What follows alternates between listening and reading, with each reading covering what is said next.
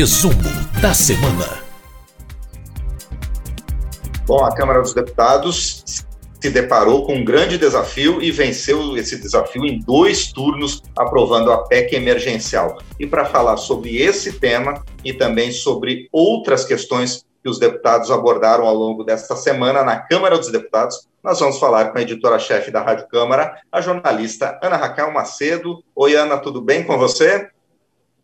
Tudo bom, Márcio? Tudo bem também para quem acompanha a gente aqui. Pois é, Ana, foi uma maratona para os deputados aprovar essa proposta de emenda à Constituição que vai permitir o pagamento, o, retor o retorno do auxílio emergencial? Exato, Márcio. Foi o grande destaque da semana, foi a votação da chamada PEC emergencial.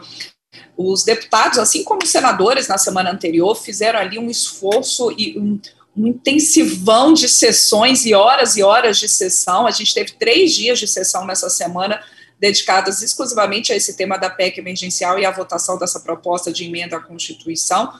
É, votações que se iniciavam ali, discussões que se iniciavam pela manhã e iam até a madrugada.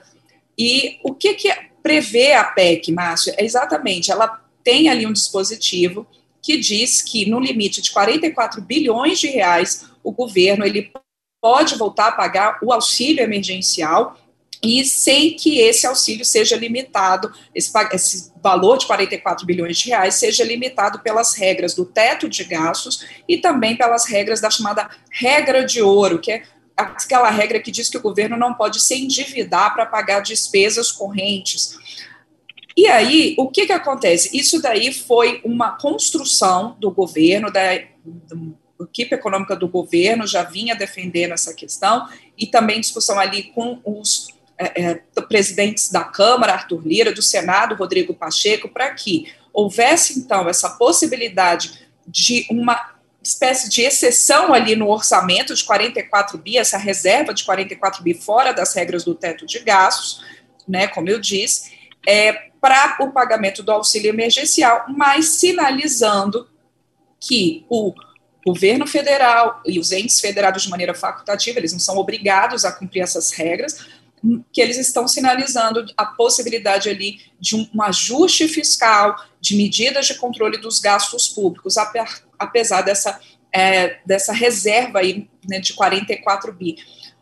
É o, a PEC emergencial, para esclarecer quem está acompanhando a gente agora aqui ao vivo, no resumo e depois em podcast, Márcio, ela não define qual vai ser o valor do auxílio emergencial, o prazo, quais vão ser as regras. Não, ela só dá essa questão, essa autorização orçamentária. Agora, com a aprovação desse texto, tanto pelo Senado quanto pela Câmara, é, há uma expectativa da promulgação da PEC pelo Congresso, inclusive uma expectativa que isso possa acontecer nas próximas horas ou mais tardar ali no início da próxima semana, mas há uma expectativa de promulgação rápida da PEC para que é, o governo possa, então, editar uma medida provisória com as regras do pagamento do auxílio emergencial, de uma nova rodada de auxílio emergencial. Só para a gente ter um pouquinho da ideia dos números. O auxílio emergencial que foi pago no ano passado, em 2020, é, que era no valor nos primeiros meses de 600 reais, nos primeiros cinco meses, e depois nos três meses residuais,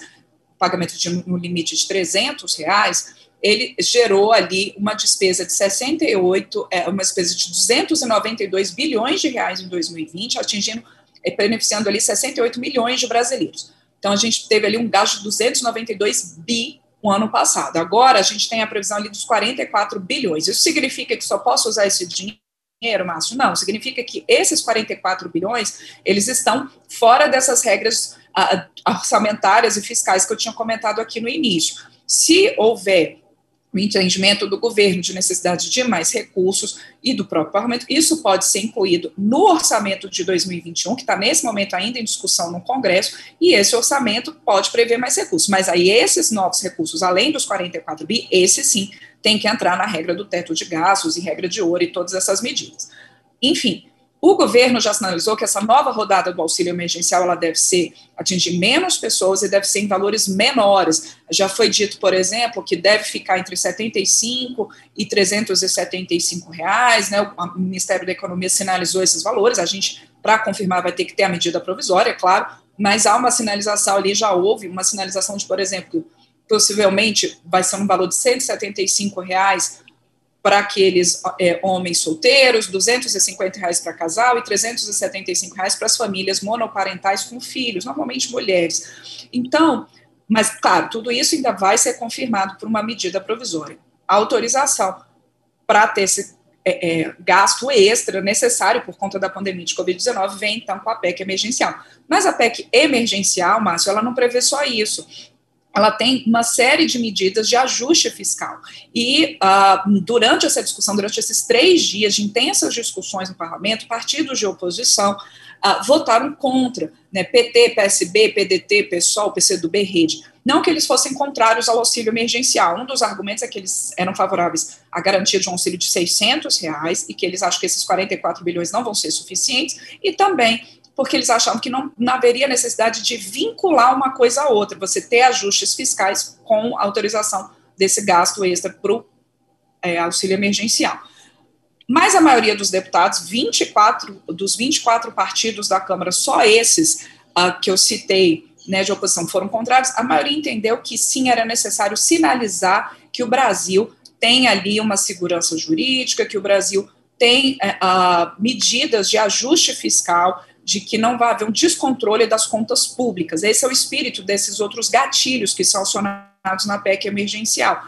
Por exemplo, a PEC diz que se o, a União né, atingir ali o, o atingiu o, o limite de 95% ou mais é, do seu das suas despesas totais com despesas obrigatórias, o que, que, são despesas obrigatórias? Aquela que o governo não pode deixar de pagar, é o pagamento de pessoal, o pagamento de aposentadorias.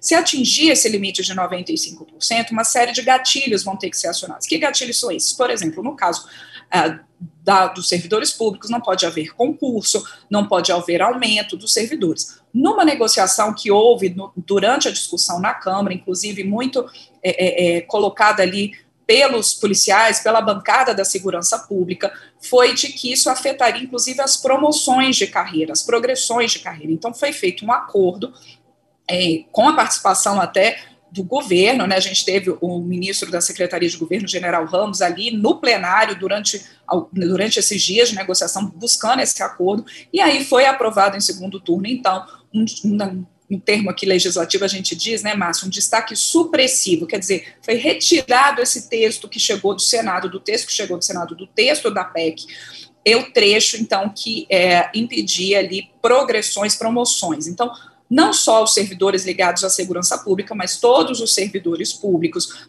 ah, mesmo que haja essa, esse limite ali de 95%, esse gatilho de medidas tem que ser, tem que ser acionado, não, isso não vai impedir a progressão e promoções na carreira. A oposição diz que isso era apenas paliativo, a oposição continuava defendendo um outro destaque, um destaque que, inclusive, quase chegou a ser aprovado, um destaque do PT, e por isso o governo entrou nessa negociação muito fortemente para aprovação dessa questão relacionada apenas à promoção de carreira, porque o destaque do PT era mais amplo, preservava, por exemplo, a possibilidade de é, concurso público, é, aumento salarial. Mas então o que ficou realmente foi só a questão das promoções e progressões na carreira. E outro é, destaque também, aprovado, um destaque até do PDT, que também tirou algo que estava lá no texto que veio do Senado, é um que diz que é, tirou a possibilidade de desvinculação de recursos de fundos públicos. Ah, quer dizer, para né, que você pudesse, que o governo pudesse utilizar recursos que hoje estão vinculados a fundos públicos em é, em outras, em outras áreas. Isso foi retirado também. E o entendimento do presidente da Câmara, o deputado Arthur Lira, é que, como foram destaques supressivos, quer dizer, que só retiraram aquilo que já tinha sido do texto, vindo da, é, é, do Senado, mas que não modifica o texto em si, redações e tudo mais do texto, é, o entendimento, ele colocou que da consultoria legislativa da Câmara, que é possível sim já fazer a promulgação dessa PEC sem necessidade de uma nova avaliação pelos senadores. Isso ainda vai ser avaliado pela consultoria legislativa do Senado e a gente aguarda aí como é que vai se dar, mas essa é, esse é o entendimento do presidente Arthur Lira. É, outra negociação no plenário, Márcio, que eu acho que é importante a gente citar aqui, é que houve ali, durante esses três dias de debate no plenário da Câmara, é, alguns parlamentares colocando que como a PEC prevê que o governo vai ter que rever ali, com o tempo, é, é, benefícios fiscais para algumas áreas, que isso poderia afetar a lei de informática. E aí, o líder do governo, o deputado Ricardo Barros, uh, do PP do Paraná, entrou em campo e falou assim: olha, já tem um acordo com o governo que pode ser aprovada a PEC dessa forma, que o governo vai encaminhar um novo, um novo texto, uma nova proposta, preservando os benefícios da lei de informática. A gente também tem preservado os benefícios por essa PEC da Zona Franca de Manaus, de fundos regionais e também do Fundeb.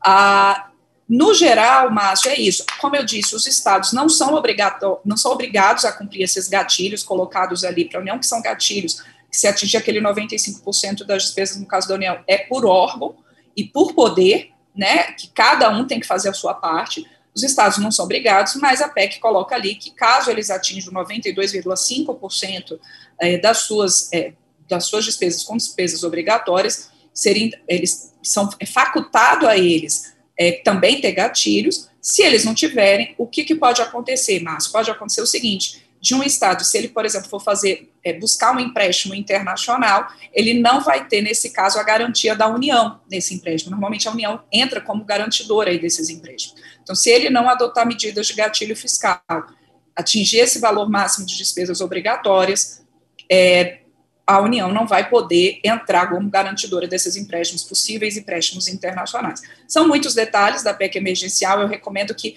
quem quer saber um pouquinho mais, ver como é que foram esses detalhes do texto aprovado, uh, que entre na nossa página câmara.leg.br, também na página da rádio e da TV, que há muitas entrevistas, há muitas notícias, reportagens, explicações bem detalhadas do que, que foi aprovado, então, é, pelos deputados nesse intenso debate sobre a PEC emergencial. Três dias, eu reforço aqui, três dias inteiros de debate na Câmara, chegando até a madrugada.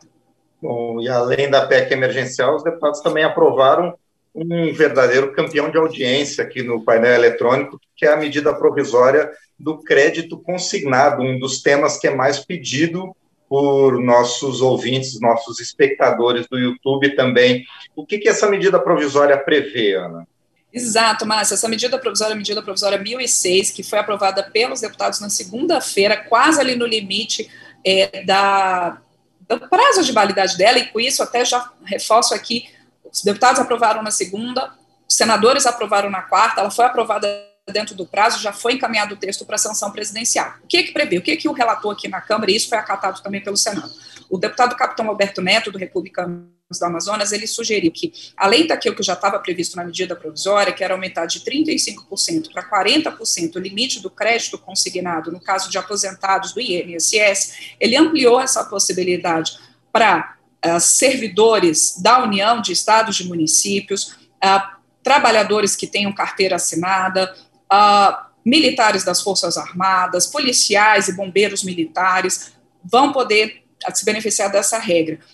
Além disso, a medida provisória, esse texto que foi aprovado, ele prevê que a instituição financeira que conceder esse crédito, ela poderá conceder ali uma carência de 120 dias para o, para o pagamento desse empréstimo, né, isso também era muito reivindicado pelas associações de aposentados, essa suspensão do pagamento por conta do período da pandemia. Então, o capitão Alberto Neto colocou que não poderia impor isso às instituições privadas de concessão de crédito, mas poderia sim deixar isso aberto, facultado a elas que façam essa carência de 120 dias. Essas regras valem até 31 de dezembro deste ano, o relator também ampliou isso até o fim do ano, né, por conta dos efeitos da pandemia. E outra questão que, que eu acho que vale a pena a gente colocar aqui também, ele permite, esse texto que foi aprovado, coloca que até 31 de dezembro há possibilidade de análise remota de, é, pelos peritos do INSS para concessão de auxílios, por exemplo, auxílio doença, que possa ser encaminhado a testados médicos e, e faça esse atendimento remoto pelos peritos, para que diminua a fila ali é, que existe para concessão desses benefícios pelo INSS. Esse texto, portanto, massa aprovado pela Câmara e pelo Senado, vai à sanção presidencial. Bom, esses foram os principais eventos da Câmara dos Deputados ao longo da semana, que também iniciou o processo de eleição dos presidentes das comissões técnicas permanentes da Casa, é um processo que continua hoje ainda com as últimas eleições. Mas a gente conversou então sobre a PEC emergencial e a medida provisória do crédito consignado com a Ana Raquel Macedo, editora-chefe da Rádio Câmara. Ana, mais uma vez, muito obrigado e a gente se fala na semana que vem. Com toda certeza. Márcio, um excelente fim de semana para você e para quem acompanha a gente nesse resumo.